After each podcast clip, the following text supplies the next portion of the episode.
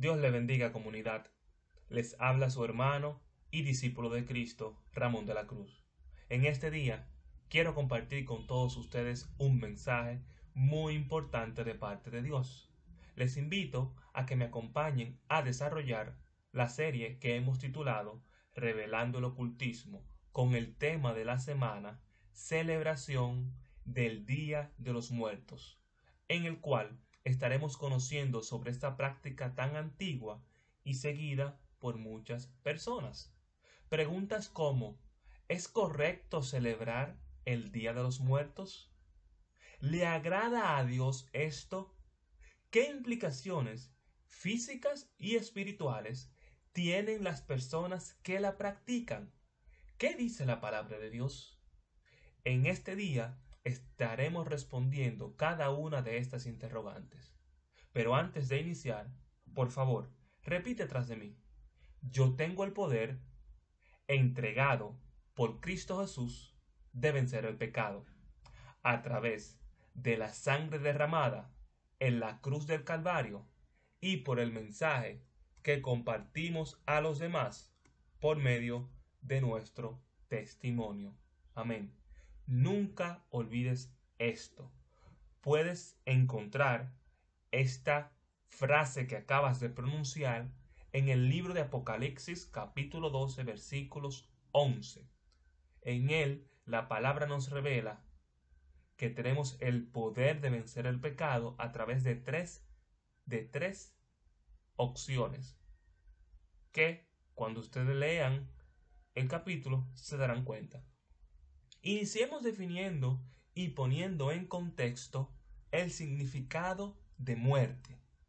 La muerte, según el diccionario, es el término o fin de la vida a causa de la imposibilidad orgánica de sostener el proceso homeostático. Haciendo un paréntesis, y vamos a conocer un poco de este término, recordemos que la Homeostasis es una propiedad de los organismos que consiste en la capacidad de mantener una condición interna estable compensando los cambios en su entorno mediante el intercambio regulado de materia y energía con el exterior. En términos llanos, claros y que podamos entender, la muerte es el final del organismo vivo que se había creado a partir de su nacimiento.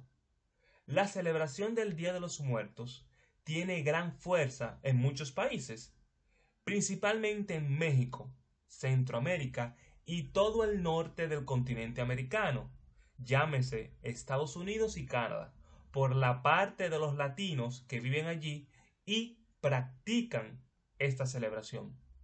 El fuerte impulso que las personas tienen es que al participar de este evento impío y pagano, ojo aquí, es un evento impío y pagano que más adelante le vamos a explicar el por qué, se tiene la falsa idea, la falsa creencia que por medio a esos rituales y prácticas, las personas que participan pueden comunicarse con sus familiares queridos difuntos al formar parte de estas festividades. O sea, Toda persona que cree en la celebración del Día de los Muertos tiene en su mente la creencia, la fe, la esperanza de que al participar de estas fiestas se va a poder comunicar con su difunto, con su ser querido que ya ha partido de la tierra.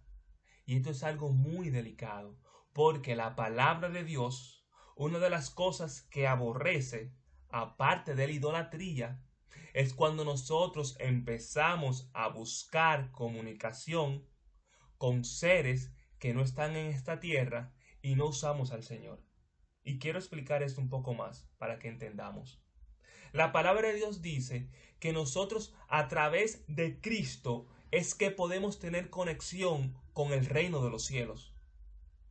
Y el reino de los cielos compone todo el arsenal que la palabra de Dios nos revela.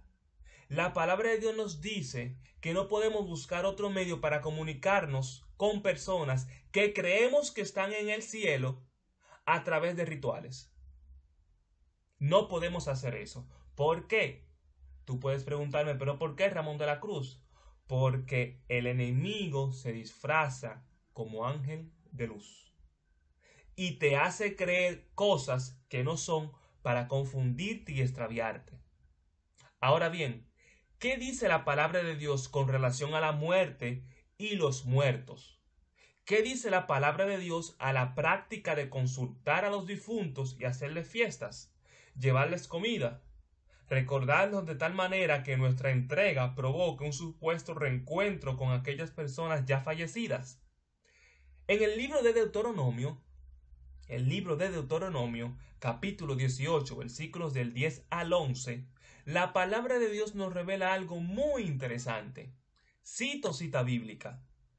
También, tampoco, perdón, tampoco se debe practicar la adivinación, la brujería, la hechicería, versículo 11, la magia, el encantamiento, el ser medium espiritista o el, paréntesis y atención, consultar los espíritus de los muertos. La palabra de Dios nos revela, cierro la cita bíblica, que nosotros no podemos practicar la consulta a los espíritus que ya han muerto. ¿Por qué? Porque la palabra de Dios nos revela que una vez la persona muere, ya no forma parte del, del planeta, ya no forma parte de la plataforma física, por lo cual ni la persona fallecida tiene forma de comunicarse con las personas que están en la tierra, ni las personas que están en la tierra tienen forma de comunicarse con aquellos que ya han partido. Ya ellos están en otro plano. Ya el tiempo de ellos pasó. Ya la oportunidad de ellos o la aprovecharon aceptando a Cristo como su Señor o Salvador o simplemente la desperdiciaron y están esperando la resurrección para condenación eterna.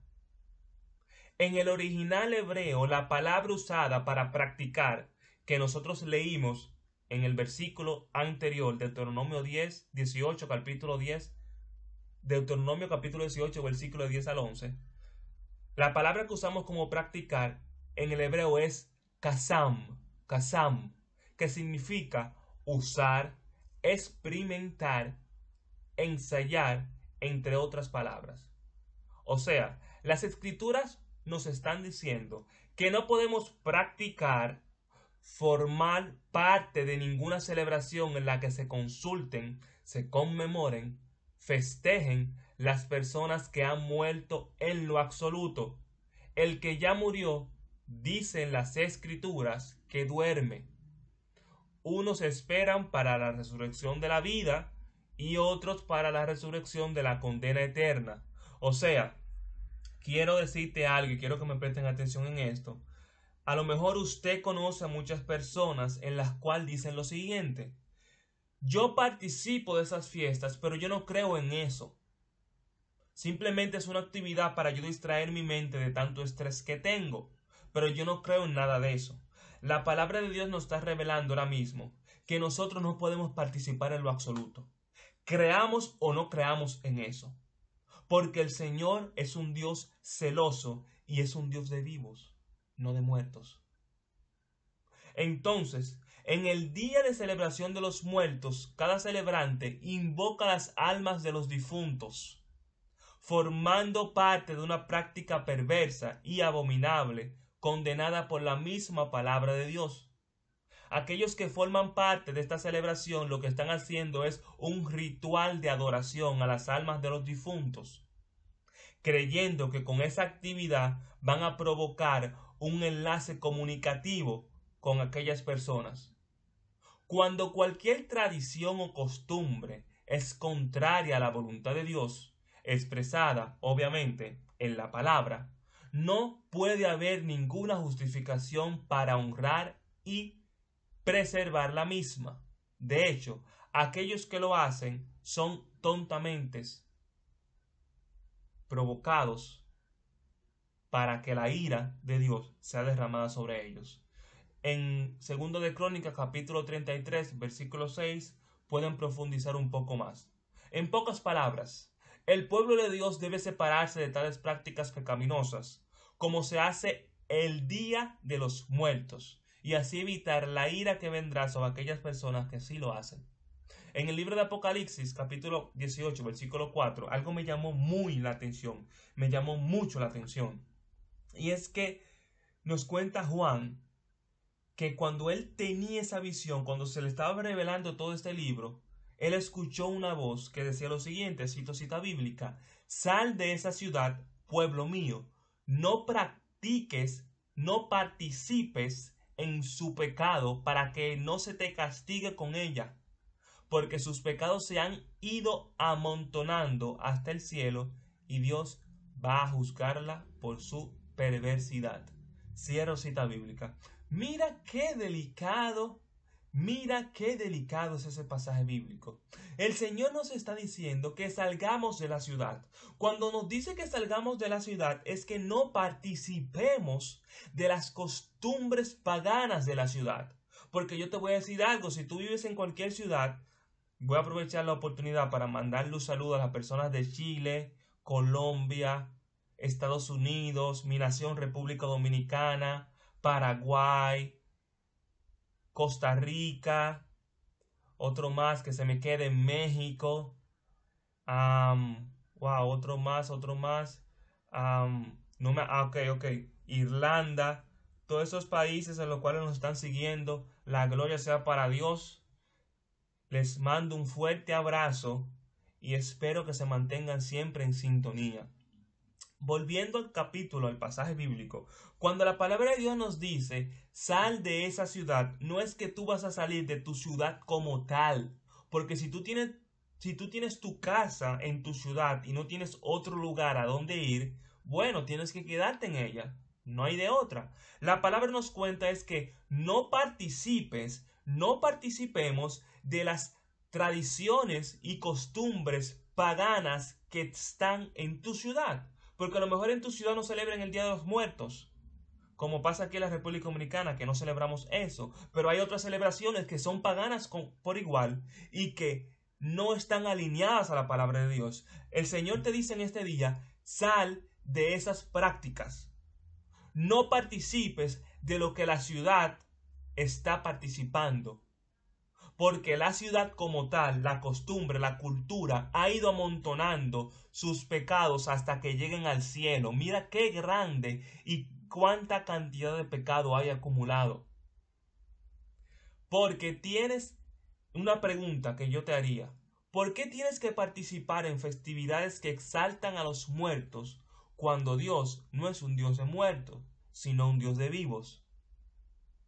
El exaltamiento a la vida y la bendición, el exaltamiento al dinamismo supremo que Dios ha derramado es el que nos permite existir y ser luz en medio de tanta oscuridad generalizada. Jesús nunca participó, atención aquí, Jesús nunca participó en celebraciones en el cual él no creía o apoyaba. Ustedes no se han puesto a preguntar, cuando Jesucristo estaba en la tierra, ¿las únicas celebraciones que existían eran las judías? No. Claro que no. El pueblo judío estaba sometido al yugo del imperio romano y el imperio romano fue una civilización en la cual celebraban fiestas paganas diariamente. Diariamente. Y el Señor la palabra nunca relata que Él participó de nada de eso, ni apoyó nada de eso. Y yo estoy seguro, y lo digo con propiedad, que Él, que Él, en cada oportunidad que se le presentaba, reprendía, corregía a las personas para que desistieran de esas prácticas paganas y prohibidas en la palabra de Dios.